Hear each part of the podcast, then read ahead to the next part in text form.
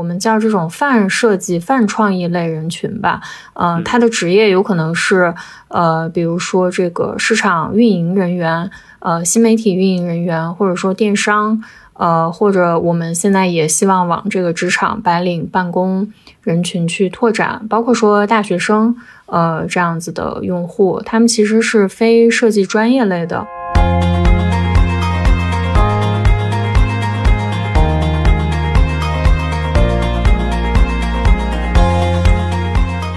大家好，欢迎收听阔博治疗，智慧的智，聊天的聊，我是主持人潘天一。阔博治疗是一个有 AI 味道的访谈节目，节目背后的阔博智能虽然也是一家 AI 企业，但是我们的节目中邀请的嘉宾也好，讨论的话题与行业也好，都并不一定限于阔博智能自己服务的行业领域。所以我们的愿景是通过阔博治疗这个节目，让我们的听众更广泛的了解到。在不同行业中多样化的人工智能应用场景和这些行业里有趣有故事的人。如果您喜欢这一期节目，请给我们留个言或点个赞，也欢迎在各大播客与电台平台上搜索订阅并关注阔博治疗，智慧的智，聊天的聊。呃，我们今天非常荣幸的邀请到了刘嘉琛 L，呃，他是 Canva China Canva 中国的 Product Lead。而且他的背景也非常非常有意思啊，他这个在世界各大名校也都也都上过各种各样的课程，呃，所以我们欢迎 L 来加入我们的节目。今天，嗯，谢谢谢谢，Hello，大家好，我是 L，呃，中文名是刘嘉琛，我目前的话在 Canva 担任中国的产品负责人，呃，然后我本科是毕业于清华电子系，然后。呃，后来在呃美国宾夕法尼亚大学读了一个呃整合产品设计的一个 master，然后回国之后呢，大概是有七年的一个互联网的产品的经验。然后我在 Canva 之前，其实主要都是一些国内公司的这个经历，然后 to C to B 啊，包括创业公司和国内的大厂都有过一些经历。呃，然后在一九年的时候，呃，又决定出国 读书，就后来去 Harvard 读了 MBA。呃，回国之后呢，我其实是先加入了一家呃 B 轮的一个创业公司，负责在那边也主要是负责产品。呃，然后这个公司呢跟 Canva 是友商，在国内，所以说也是借由这个机会吧。后来呃，去年的话加入了 Canva，目前啊就是负责中国的产品，嗯。哎，我在研究的时候才发现，就是 Canva 的中国名字叫可画，这个很很有趣啊。对对对，是的，是的。我们后来就发现说，其实呃，一个海外的产品进入中国市场，就是不管你觉得它的中文名有多奇怪，但是有一个中文名还是非常非常重要的，就是对于打开在国内市场的这个认知度而言，嗯。其实我也没觉得奇怪，它我觉得挺挺适合的哈。嗯，我嗯。我想回到那个你的背景，稍微先聊一聊，在在我们聊看完之前，就是，呃，我发现是一个非常多元化的，就是呃，又有这个 electrical engineering，又有就是这种理工的扎实的基础，然后呢，又去学了呃 product design 一种设计或者这种更加偏美术，呃，后面再加上一个 MBA，就是商务，这个就就当时候我自己的背景是我我我也是在国外念书的，然后我们。我是我上的那个学校，当时候是叫那个赫尔辛基商学院，在芬兰。后面它是跟跟赫尔辛基的艺术和设计大学，还有赫尔辛基理工大学，就刚好也是这三个方向合并成一个叫阿尔托大学的，就是这种呃技术、艺术和商务就是合在一起的。所以我就特别感觉很有意思，就是你从这种呃。当然是三上了三个三所不同的学校，但是最终就是也是这三个方向，所以就是你你能讲一下当时候的那个这个算是一种机缘巧合，你随着这个这个生活的这个这个道路，就像这样乔布斯说的，就是你只能后看才能才能把这个故事连连上起来，还是你一开始就有一个这种计划的？嗯嗯。嗯，我觉得其实呃两者都有吧。呃，确实从呃，就是从现在往回看的话，我觉得这这个呃这三方面结合的一个经历，确实呃会让我现在做产品啊、产品经理或者呃产品线的负责人的这个在在这样的一个角色上会更加呃就是游刃有余一些吧，就是各方面的这个。呃，视角都有一些，但是呃，具体就是它是怎么发生的，其实是有一些随机性的。呃，就是我我我可以先讲一下我呃第一次就是 master 的时候为什么决定去读产品设计这样一个专业，其实这个是有一定随机性在里边啊，因为我本科在呃电子系，嗯，当时有一次就是听了一个校内的一个讲座。呃，然后呢，就是契机的话，就是我在这个讲座上，当时这个教授。呃，他就是非常声情并茂的在讲自己多么多么热爱他的专业啊，他所做的这个研究。然后我当时不知道怎么就突然有了一种很强的这个嫉妒和羡慕的这种情绪，因为我觉得我自己好像从来没有过这种感觉。呃，然后说实话，他讲的他讲的就是这个产品设计吗？他是从这个不是不是，他是医学院的一个教授，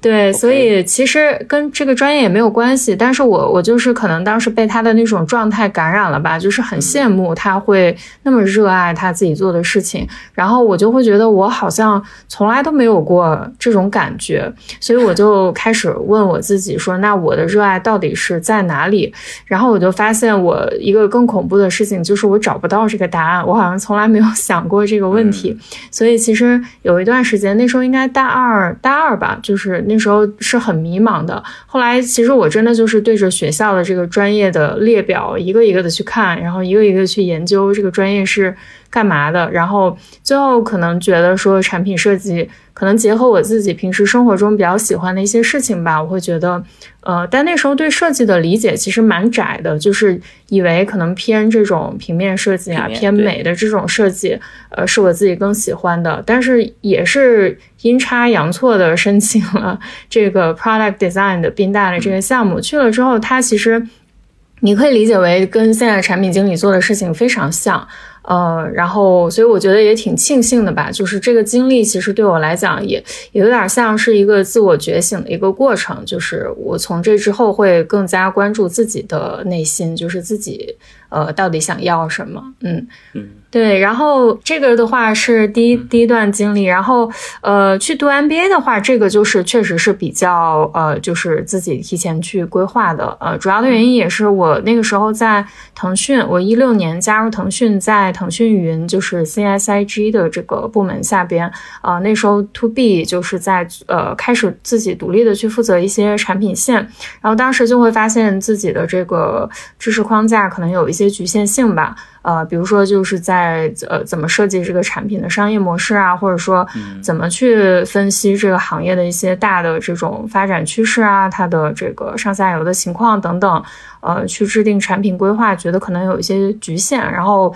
并且我其实之前也没有任何就是跟财务、金融相关的知识，所以当时就决定呃去申请一个 MBA。嗯，那在中国的就是做其他的这种。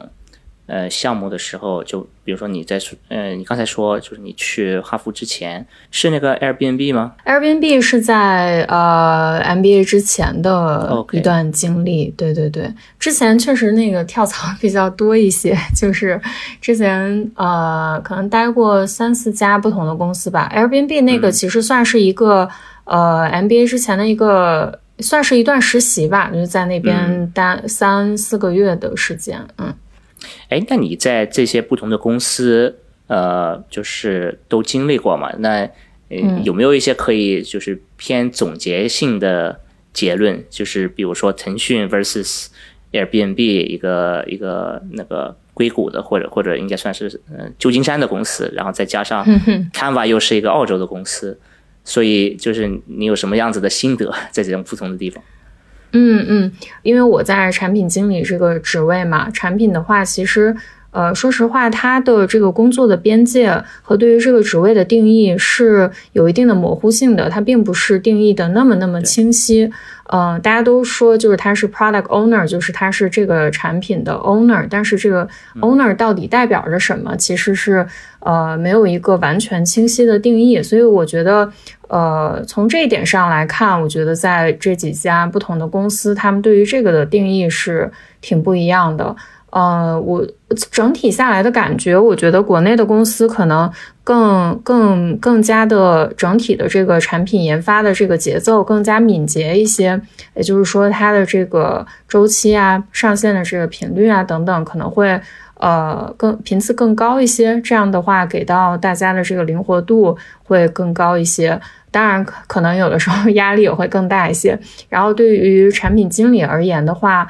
嗯，可能分不同的职级吧，就是，呃，职级高一些的，呃，肯定是需要负责很多呃策略、战略这一块儿方面的工作。那呃偏这个执行层的一些产品经理，可能会对他的这个落地啊、项目管理啊，然后具体的产品设计啊等等文档的撰写啊这方面的一些 hard skills 的要求会比较高一些。嗯。然后在这个外企的话，我会感觉职位的这个划分上会呃更加的清晰，更加的具体一些。对，呃，然后它会比较倾向于就是一个呃有点像一个 working group 的这样的一个关系。比如说每一个产品经理，他可能都会有对应的跟他一起去合作的呃前后端的工程师啊，呃，包括产品设计的。呃，人员或者甚至有呃产品负责这个用户调研的人员啊，等等，可能是大家一起合作的这样的一个方式去呃完成一个项目。这个项目的周期会更更更 long term 一些，所以说节奏会呃跟国内公司比相对没有那么快一些。嗯，那这种节奏慢一点，会让就是作为产品经理的你有更多的时间去从。非常战略性的角度去思考，对不对？就是他，嗯，他这方面是不是能带到？就或者说，你你能从一个就是有利有弊的方方面去分析这种两两种世界的好处坏处呢？对对，我觉得肯定是各有利弊的。嗯，就是好，呃，站在就是因为我现在在 Canva 嘛，那站在就是可能外企的这种更典型的，比较着眼于长期，然后。呃的这个做事方式来看，呃，包括可能做做所有的呃所有的项目上线都必须要经过呃这个比较严格的去做实验，然后对比实验的这个结果的数据的分析这样的一个过程而言，呃，我觉得我看到的好处，一个是像你刚刚提到的。会着眼于更长期，然后大家可能会有更多的时间去思考长期的一些规划，嗯，可能会呃对也也也有更多的时间去观察呃外部的一些新的趋势啊，然后包括说呃竞争对手的一些动作啊等等。呃，另外的话，就是因为可能所有的项目都需要去进行实验，那么其实也可以确保说，呃，但凡最终真正上线的呃项目，我们其实是有比较大的把握，就是它的这个给整个公司带来的价值是正向的。呃，那可能也比较少会有就是。上线了一个东西，发现它完全不 work，或者跟我们想象的预期的方向是反的，那可能后边需要有一些补救措施啊，等等，这样的情况也会相对比较少一些。呃，那但是从弊端来讲的话，那跟国内公司相比，它确实敏捷性比较差一些。就是你想要呃呃很快的，比如说你看到一个新的机会，或者你想要去抓一个热点，呃，就是。比较难去很快的对这个事情去做一个反应，呃，但是国内的公司的话，肯定在这个方面的灵活度是，呃，会有一个很大的一个优势。对，哎，刚才你提到做这种实验，就是呃，互联网公司比较常见的肯定是这种 A/B testing，用不同的版本给给用户看，然后看一下这个它的，比如说在一个网站上的一个操作，它的，嗯，它的一些表现，呃。然后就可能有一些不同的、不同纬度的这个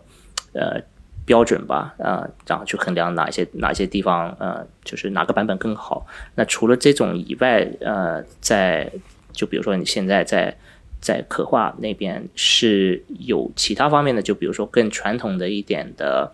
呃，一些 focus testing 这种呃聚焦组啊，或者或者别的这种比较像消费消费调消费者调研的类似这种方式。嗯嗯嗯。会有的，会有的，就是呃，你说的这个可能更偏，就是如何去收集用户的这个反馈啊，分析用户的这个需求这一块儿。这块儿的话，呃，我觉得可能可以按照这个产品呃或者这个功能它上线的这个前中后的这几个阶段去呃粗略的划分一下。嗯，那在上线前期的话，其实更多的是要去确定这个产品或者这个功能它的一个定位，它面向的目标人群是什么，然后以及我们希望给这些人群带来什么样的价值，或者说如果竞品已经有类似的功能的话，那我们可以建立一个什么样的优势？呃，那这个时候其实通常涉及到的调研更多的是偏市场调研啊，呃，竞品分析等等。然后首先先去确定锁定这个呃目标人群以及。核心的这个产品价值，呃，然后的话，我们可能会去找一些符合我们这个目标人群要求的，呃，一些实际的用户，或者是现在还不是我们的用户的这样的一些人，去呃，通过问卷调研啊，或者访谈的方式去验证我们的一些假设，然后呃，并且更深度的去挖掘一下他们的需求。嗯，这个是呃前期。那在这个呃产品或者功能的这个研发过程当中，我们也是会跟这些目标用户或者说呃这种种子用户吧，去保持一个频繁的沟通。中途可能说，比如说会给他们看一些产品的设计啊、原型啊，或者说后边出了这种 beta 版本，会让他们去试用一下，来呃比较及时的去给我们提供一些反馈，呃和这个改进的意见。嗯，然后在产品上线之后，我们也是会去找用户做一些可用性测试，呃，或者说观察用户他是怎么去使用的，在中间，呃，有没有遇到一些实际的困难啊之类的，然后去收集一些呃改进的意见。嗯，主要是这些。OK。我现在在这个聊的时候，我就发现我们这期节目就出了一个 bug，就是我们那么 因为跟着这个兴趣已已经跳到一个很深的这个话题了，但其实我们 还没并没有跟大家解释呃 Canva 可画呃，如果我们有一些听众不知道，如果你还没有听说过啊，这个可能也不太可能，但是万一有有人没有听说过的话，就是呃。呃，我先从我的一个角度说，然后你可以补充一下啊。就是我我我，包括我们公司就是一个 B to B 的一个呃这种不能算互联网，但是算个科技公司，就是偏算是那种并没有设计的呃这种，或者说设计比较偏少一点的，呃不那么重视。那么还也有一些这种草根的用户，就像比如说我们的这种 Office Manager 会用 Canva。去做一些呃，就像你之前可能说的，呃，平平面设计为主。比如说他想画一个公司活动的一个海报，呃，我自己也会用 Canva，就是做一些这种平主主要是偏平面平面上面的一些设计。比如说一个活动的或者这种呃播客的一个一个呃这种 poster 或者它的一个 icon，嗯。但是我后面发现，其实呃，Canva 可画上面也有很多其他的功能，比如说呃，甚至有这种呃，可能视频或音频的这个剪辑，所以它已经是一个很很全面的一套一套工具了，而且呃，依然还可以是就是大部分的功能是免费的，就所以从你的角度来来说，就像可能你之前在一开始介绍的时候，你会一开始说对设计是一个比较有呃。就是呃，不能算是偏见吧，但就是说一个不完全的一个概念，它只是这个平面的东西。那么在这个全设计领域里边，呃，Canva 已经可以占到哪一些哪些不同方向了？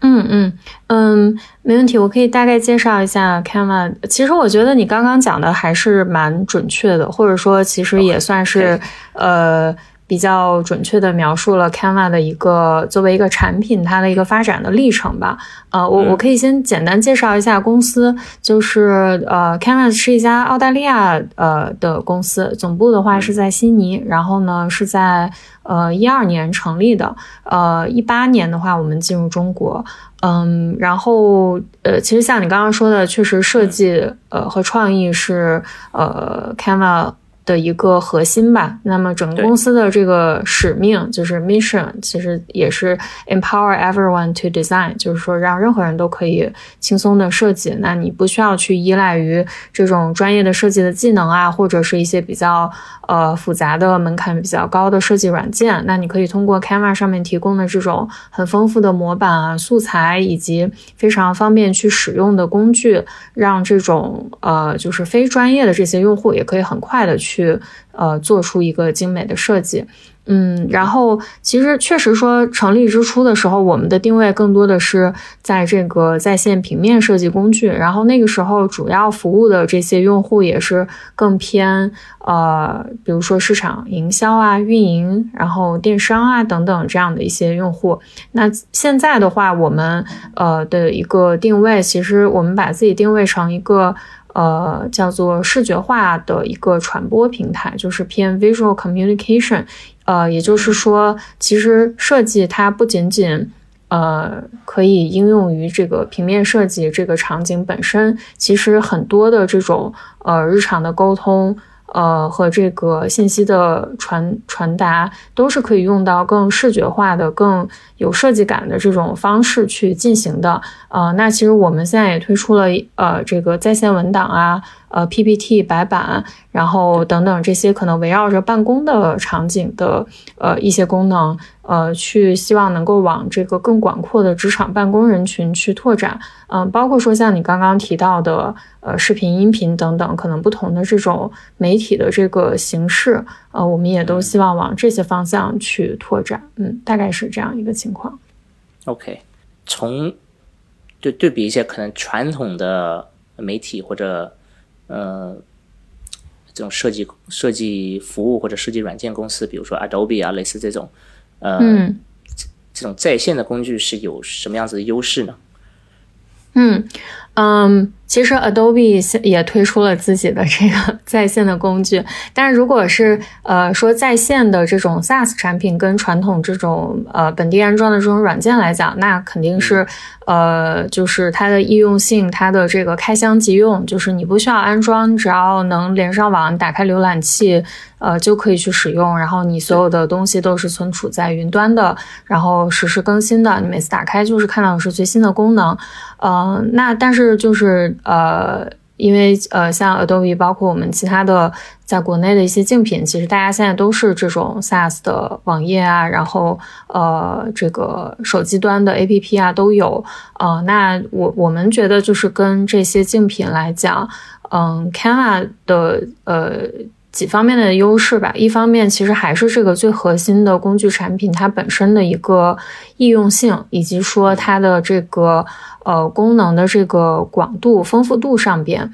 嗯，首先就是这个产品确实是比较好用和上手的。嗯，然后另外，Canva 的话，它也是通过呃自研加收购的这个方式，去快速的扩充了很多新的功能，比如像我刚刚提到的这种呃演示文稿啊，或者说一些信息图表的可视化工具啊等等，呃，这些其实都是我们通过可能收购的方式去呃快速的扩充了我们的一些功能。嗯，这个就是可能。我也不知道是不是说了一个漂亮呃漂亮的废话，但是我觉得就是这个核心工具它本身的一个易用性和丰富度吧，这个是一个最大的优势。嗯，其次我觉得还有一个优势就是在呃这个内容的素材这块儿，当然就是因为我们后边可能会聊到跟 AI 相关的话题嘛，那这个部分肯定是会呃受到 AI 的挑战，或者说会产生很多新的变化。呃，但是就从现在的角度来讲的话。嗯，因为我们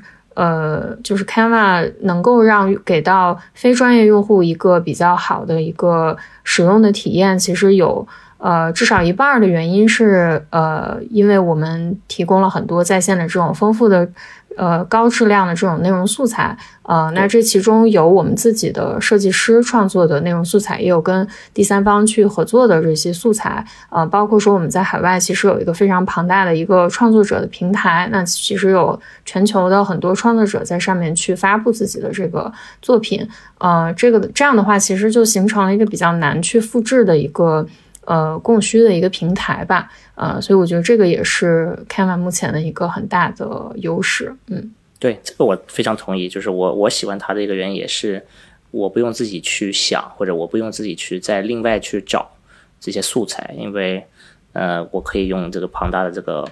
呃，它它现有的这个库去基本上嗯，得达到我想做的一些一些功能或者我想做的一些效果。所以这这也是我完全就是作为用户来说可以 可以同意的一点，嗯呃，刚才你提到 AI，那我们先先就是呃，我们可以把它往再往后面说一下，呃呃，我其实蛮感兴趣的是，因为你现在作为呃中国区的这个产品负责人的话，呃，首先就是它呃你的产品的负责的是多么广，就是刚才我们提到这种不同。不同的这个产品线，呃，都算是你负责，还是你是负责这其中的某一个方向？然后另外一个的话就是说，这个区域的，呃，这个分分界是又是怎么来的？就是中国 versus 呃海外，因为我看你们其实这个产品是有完全两个不同的版本嘛，就是中国版和海外版或者全球版。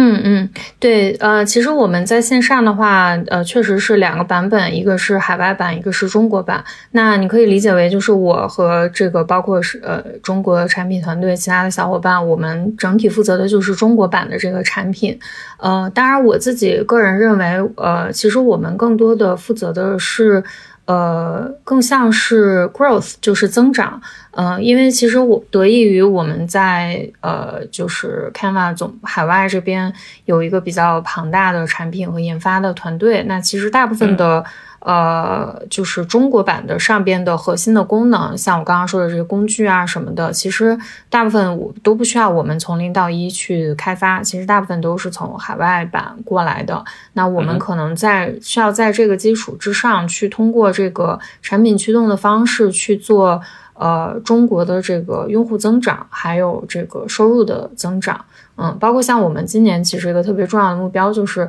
通过产品驱动的方式去呃。提升中国的这个呃订阅的收入啊等等，呃，包括说呃我们可能呃海外版已经发布了这个新的 AI 产品，那我们怎么样能够把它在国内做好本地化，然后在国内也去发布一个类似的 AI 的一个产品等等，嗯，这个会是中国团队的一个主要的呃 focus。嗯，刚才我觉得你说到了，你提到了一个非常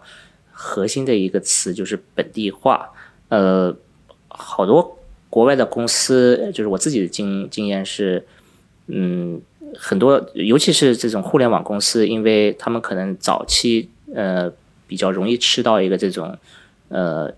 一套产品服务全球的这个红利嘛，所以对于这个本地化可能并没有那么重视啊。我不知道澳大利亚公司的一种态度是什么？呃，你们中国的团队是有很大的这种呃自主。呃，决策权或者或者说，就是你可以更加就是深挖一下这个本地化到底是什么意思呢？就如果要把一个一个产品落地在中国，呃，我我可以我先讲一下我对于本地化的一个理解吧，然后后边我可以再讲一下就是 Canva 的一个理念，呃，以及就是回答你刚刚那个问题，就是中国团队的自主权的问题。嗯，就是我我们现在在中国的话，因为一八年进入中国，然后目前还是在一个快速成长的一个阶段。呃，那我我是觉得，就是对于一个海外的产品进入中国，呃，可能本地化分几几个方面吧。首先，第一步的话，其实因为你其实不是从零到一去打造一个产品，那如果你从零到一去做一个产品的话，你是呃先去定义你的这个。呃，目标的客群，然后去围绕他们的需求去设计了这个产品。但对于我们一八年进入呃中国的 Canva 来讲，我们已经有一个其实还挺成熟的一个产品了。那我们其实是反过来的，我们需要借着这个产品去找到我们在中国市场的这个理想的用户是谁。呃，那。我们其实是把这个产品带入了一个新的市场，那么需要找到这些用户，就是他的需求是可以被现阶段的 Canva 的这个产品去完美的解决掉的。呃，这样的话，我们才可以在中国有一个起始的一个立足点，然后后续的话，才呃慢再慢慢的去拓展我们的这个呃认知度啊，拓展新的客群。嗯，那对于 Canva 在中国来讲的话，可能一开始我们这些。呃早期的这些理想用户可能就是更偏呃新媒体运营啊、电商啊这样的一些群体。那后边可能我们整个产品的矩阵也在扩充，那我们的这个目标人群也会逐步的去扩充。嗯，这个这个是我觉得就是一个跟本地的一个公司做的产品很大的一个不同吧。嗯，然后呃，第二点的话就是本地化，其实我觉得内容是绕不开的一个点，就是你必须要有呃能说本地的这个语言的团队去创作本地的这个内容。它其实并不简简单的是翻译，呃，就是把文字。语言去翻译这么一个简单的事情，其实是有很多呃细节在里边的。比如说，对于呃 Canva 来讲，你在上边搜，比如说你搜食物，你搜晚餐，那一个悉尼的用户看到的和一个嗯美国的用户看到的和一个中国用户或者日本用户看到的，他可能最想看到的那个。呃，内容都是不一样的，这个图片长得也是不一样的，所以其实是有很多细节在里边。所以说，对于我们来讲，呃，我们也是必须要有国内自己的这个设计团队去提供这种本地化的这个内容模板，嗯。然后再往后的话，我觉得，呃，就是需要去结合我们对于本地用户去做的一些调研啊，包括，呃，刚刚提到的这种数据上的分析，去沿着这个整个的这个漏斗的这个转化路径去做，呃，呃，这个很多很细节上的优化。我我可以举几个例子，嗯，比如说在这个。呃，吸引新用户的这个环节，我们其实后来就发现说，可能海外的一些用户他会更习惯这种呃很简洁的这种落地页的一个设计，呃，但是对于中国用户来讲，他是希望在落地页上就很清晰的去了解到你这个产品到底能干嘛，所以说我们就是少不了要在落地页上去，呃，最好就是能直接展示，直接给他讲明白了，或者让他看明白你这个产品能能做什么。呃，然后再比如说，可能对于这个刚注册的这个新用户来讲，可能海外用户他有很多用户，他是他已经有一个这个他要完成的这个任务，他呢比较希望能够快速的去找到可以解决他的这个需求的这个功能，但是可能有很多中国的用户，他他想先逛逛。他不一定有一个很很清晰的这个想法，那可能他要看看你有什么内容啊，你有什么功能啊，就跟我们就是用户可能逛淘宝啊、逛小红书啊等等，就这种使用习惯是很不一样的。那可能新用户的这个 onboarding 这个新手引导的这个体验上也会有呃很多细节上的差异。呃，再比如说再往这个漏斗再往下的话，可能就涉及到商业化这块儿。那你肯定是需要有一些更适合中国的这个国情的一些本地化的定价啊，本地化的一些订阅的方式啊等等，来去提升你的这个付费转化、付费留存等等。呃，就是反正就是沿着这个漏斗去不断的去优化吧。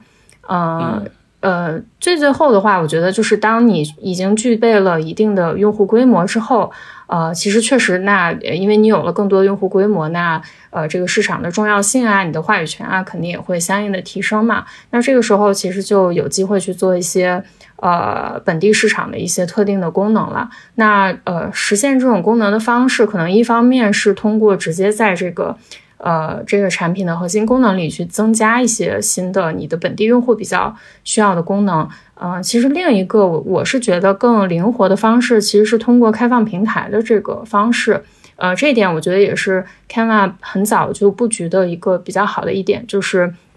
我们其实很早就呃上线了这个开放平台以及内部的这种第三方应用的这个能力。呃，其实这个的话，呃，不仅说未来我们可以找很多第三方的这种开发者来跟我们去合作，那对于我们这种。呃，就是地区性的这种团队来讲，我们其实也可以借助这个第三方平呃的这个应用的架构，去快速的上一些服务于中国本地用户的一些功能。比如说，我们之前可能研发了一些二维码的这个小工具啊之类的，可能比如说海外市场很多用户他呃使用频次没有那么高，但是对于中国用户他们就会觉得很方便等等。对，所以，我我是觉得，对于这种希望扩展到很多国家的这个产品来讲，呃，就是去布局这个开放平台还是很重要的一件事情。嗯，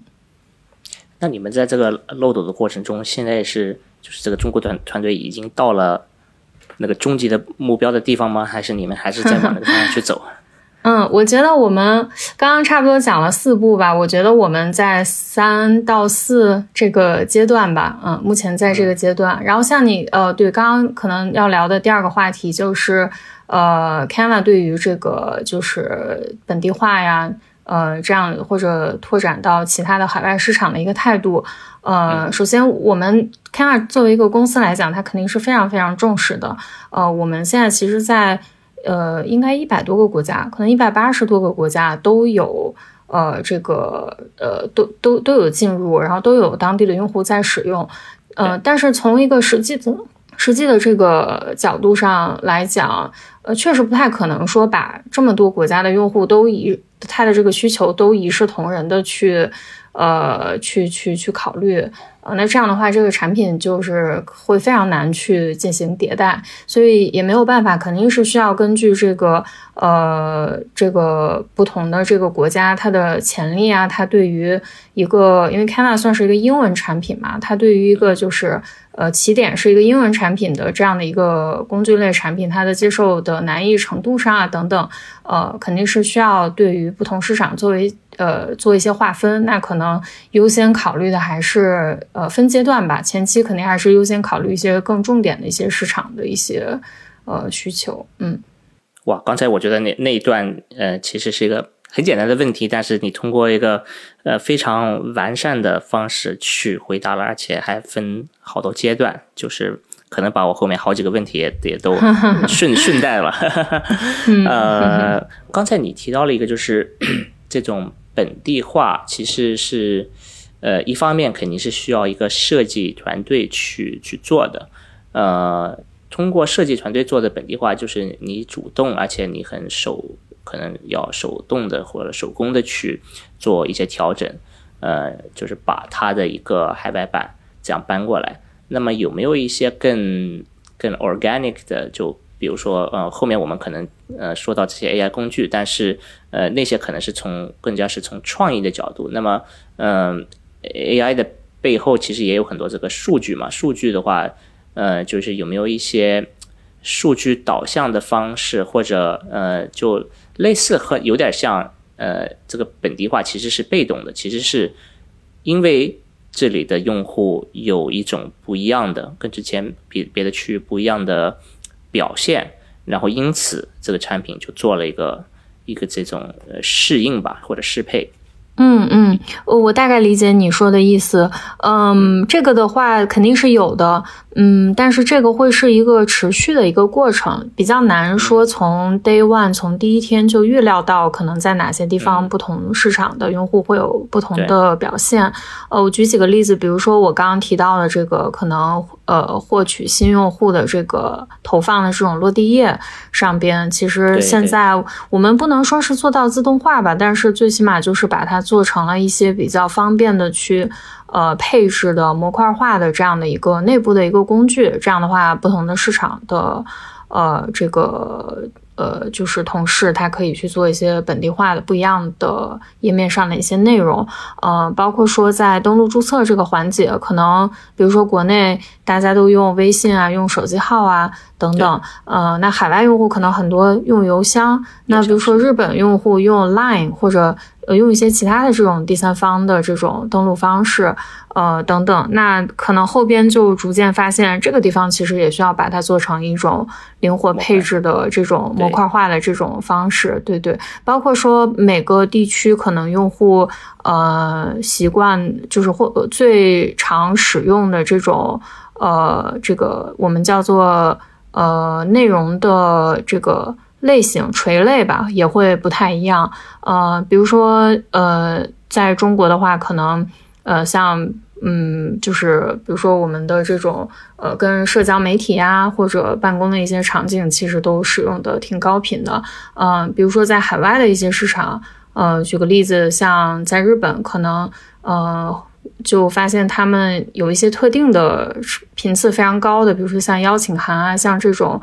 呃，这个礼礼品的这种包装啊等等，嗯，就反正有一些本地非常 local 的一些对呃这种内容上的一些呃需求，这些的话其实也是可以通过这种。呃，比如说我们在内容推荐上可以结合一些呃这个 machine learning 的一些算法呀等等，可以做到一些智能化的一些推荐等等。这个可能是跟呃你刚刚讲的这个比较类似的。嗯，没没错，是的，是的。呃，还有一个很极端的一个 case，我我或者说我不知道是不是真的，但是我我自己是在想，就是呃，你说在二零一二年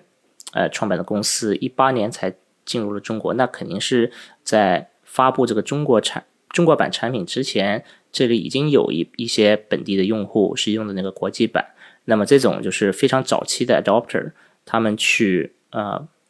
就是来迎接你们的产品。呃，通过这种早期的用户，你们学到了什么？就是对于中国市场，嗯。有可能在你时间的前面，所以。对我可能我可能错过了这个这个阶段，呃，但是其实我我是有了解到，其实我觉得这一部分用户他可能跟我们现在本土的主流的用户，我感觉是画像是不太一样的，呃，因为这部分用户其实可能他们现在还是在用海外版。呃，可能他们的这个场景就包括日常生活中啊，包括工作当中的需求，呃，可能会更偏英文环境一些，或者更偏海外市场一些，要么就是比如说有过留学经历啊等等。嗯，但是我们其实现在中国的产品，大部分的用户还是就是非常呃服务于很本土的呃这样的用户的需求的，对，还是在内容上在功能上都会有一些不一样，嗯，所以是两种类型的动物了。对对对，OK，那我们现在可以说到那个 AI 的工具，就是呃，刚才从你的介绍里边，我能这样理解吗？就是可能在海外呃研发的一些呃 AI 的工具，其实在中国版还没有上线，所以你们正在准备做这个本地化。那首先这些工具是是有什么类型的？呃，就起码我们知道，就是大环境肯定是就是。近一年都是在围绕这个生成式人工智能嘛，AIGC，所以尤其是跟这种设计有关的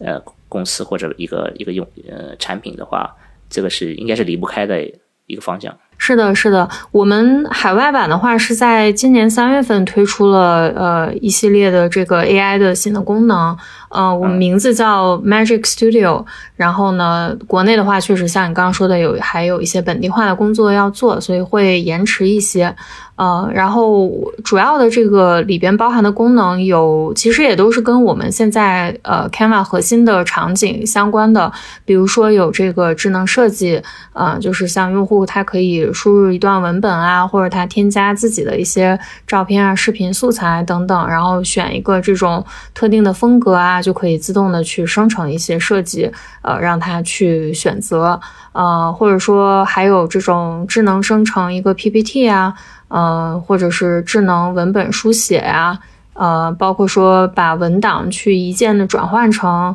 一个 PPT 等等这样的一些功能，呃，另外就是还有这个文本生成图片素材的，呃，这个应该就是大家现在都见的非常多了，我就 不去赘述了。呃，还有就是包括图片本身的一些智能的处理啊，比如说对于局部的这种元素去做一些涂抹啊、替换啊等等这样的一些功能。呃，也有跟视频相关的一些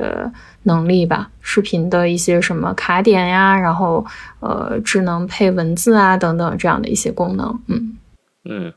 我我是作为就是在视视那个视频方面作为一个老。呃，old school 吧，就是因为很早以前开始做这种影视拍电影，呃，那些就是当时我还用一些非常这个就是非非数字化的方式去剪辑，就是从一个磁带拷到另一个磁带那种样子。呃，我不知道你你可能都 没没有见过这些东西吧？呃，然后是。经过那种就是呃软件类型，就是需要安装的软件啊，这种剪辑软件，包括那种 Adobe 的软件，然后现在到就是手机上都可以剪片子，而且是非常非常简单，可能功能还比还比那种传统的软件还好。就比如说你刚才说的那种自动配字幕，呃，都是一些就之前呃那个字幕都是那个一段一段的自己打上去，嗯嗯嗯，然后经历过这个以后，呃，确实好像没有一个这种呃回回头路吧。但是嗯，就是作为一个这种呃，又同时需要去服务这些设计师，就是其实你们的用户也是设计师嘛，呃，或者。就或者是可以这样问，他们是不是设计师啊？就是说，你们的用户是怎么怎么怎么呃去对待这些新的生成式的产品？是呃非常喜欢去用，还是从尤其是这种可能传统一点的设计师来说，他们会有他们还会有些疑问吗？嗯嗯呃，其实我们的用户群体里确实也有设计师，但是呃，设计师可能呃不是占最大多数的 Canva 的用户。其实 Canva 用户呃更偏呃就是比如说怎么说呢？我们叫这种泛设计、泛创意类人群吧。呃，他的职业有可能是呃比如说这个市场运营人员、呃新媒体运营人员，或者说电商。呃，或者我们现在也希望往这个职场白领办公人群去拓展，包括说大学生，呃，这样子的用户，他们其实是非设计专业类的。嗯，对于这些用户来讲的话，其实，呃，他们对于这个这个这种新的这种 AI 的功能，肯定还是非常欢迎的，因为其实本质上，呃，对于 Kana 来讲，我们解决的就是一个内容生产的问题。呃，那呃，这个其实跟这种 generative AI 这些技术，它要去解决的问题是一样的，呃，并且它可以极大的去丰富我们，呃，之前可能需要通过人工去产生的这些内容素材的这种方式，呃，可以极大的丰富我们的这个在线的这个 content media 的这些量级。对于用户来讲，就是它会有更多的选择，它可以呃有更定制化的这种内容。其实。呃，他们是大部分的用户是非常欢迎的，呃，但是当然我们上了这个 AI 功能之后，其实也做了一些呃用户的一些访谈，呃，其实也是有一些用户群体会觉得，呃，他会更希望这个整个的这个创作的过程自己能够有更大的这个掌控权，嗯，他不希望就是 AI 能。就是替代他完全去做这做好一个设计，呃，所以或者可能有一些用户他就是用这个去，呃，比如说他用 AI 的这种能力开了个头，他可以再用这个 Canva 本身提供的这些能力去进行修改啊，或者去呃补充内容等等。嗯，我们也是预计就是，呃，这这个就是 AI 的这些功能跟我们本身的这个呃功能其实是一个呃相辅相成的这样的一个状态吧。嗯，对对对。OK，呃，那其实我们嗯回到就是在一开始说的这个用户又是 testing 啊，又是 feedback，就是一个用户的反馈或者他的这个呃就是去做一种调研吧，就是。呃，这种 AI 工具也是会呃生成更多的数据嘛，所以呃，就是通过这种 AI 工具的来临，是不是可以也有更多类型的这种产品需要呃或者可以去发展的一个方向，被你们那个。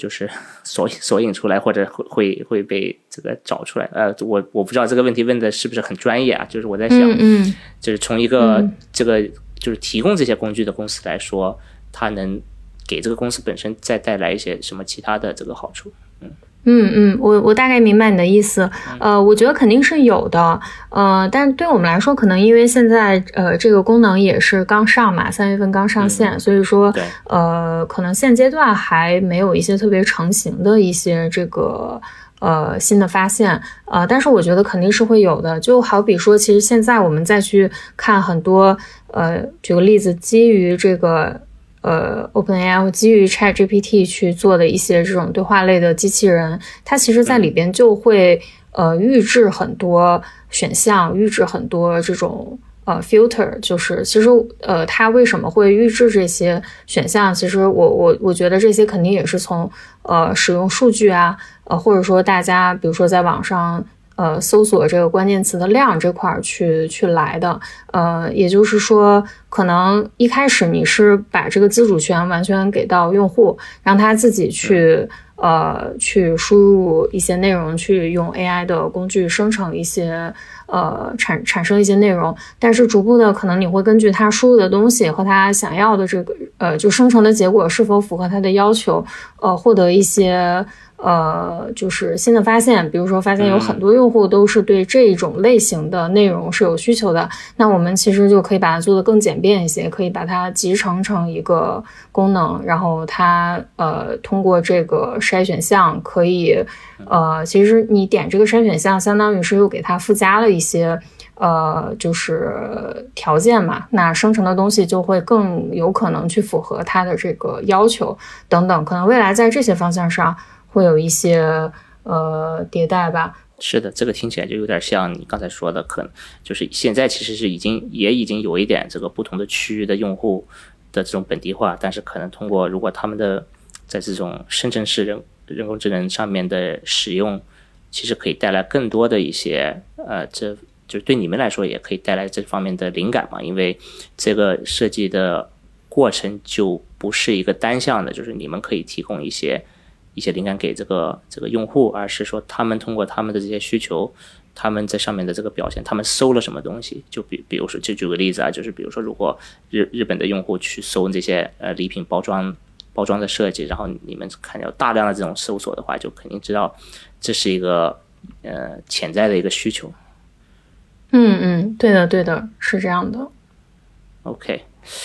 哎，还是非常有意思的。这个在设计领域，我我我也知道，就是我们的我们的听众里面应该也是比较多的呃人是关注这个这个方面的。所以就是尤其是呃，因为我们是一个中文的这个节目嘛，所以呃，你是不是也可以给他们卖点关子？就是这个 看法中国的看法本身和看法中国的这个这产品呃后面的一个一个趋势大概会会是什么样子？尤其是你说这种可能。外企公司还是比较稳的一个一个长远的计划嘛，所以可以分享一下。嗯，首先的话就是 AI 这个方面，呃，Canva 肯定是会持续的去。加码的，因为就是像 A I G C 啊，它跟我们这样的工具，其实本质上解决的是同样的问题嘛。呃，那如果我们就是不去在这个方面去加码的话，那确实说，呃，长远的角度是很有可能会被替代掉或者被颠覆掉的。呃，所以说我们的这个态度就是要去，呃，肯定是要尽可能的去应用和融合。呃，那具体的话，我觉得可能会有两个方面，一方面就是在这个应用层面，可能我们。现在给用户提供的所有的功能，其实我们都有可能是通过跟 AI 结合的这个方式去把它重新做一遍，去给到用户更多的灵活度和选择，呃，给它生成更个性化的，呃，更符合他自己的需求的这样的一些内容，呃，这个是一方面，呃，另外的话，就是因为我们自己所在的这个领域。呃，是这个创意设计类的这个领域。那其实这么多年，Canva 自己也积累了很多这方面的一些数据嘛。其实这块也算是我们的一个优势了。那呃，未来的话，其实我我觉得也不排除有可能我们会在所在的这个垂类上，可能呃这个 AI 模型上可能会有一些呃有所投入吧。嗯嗯，这个这个很有趣啊。对 对对。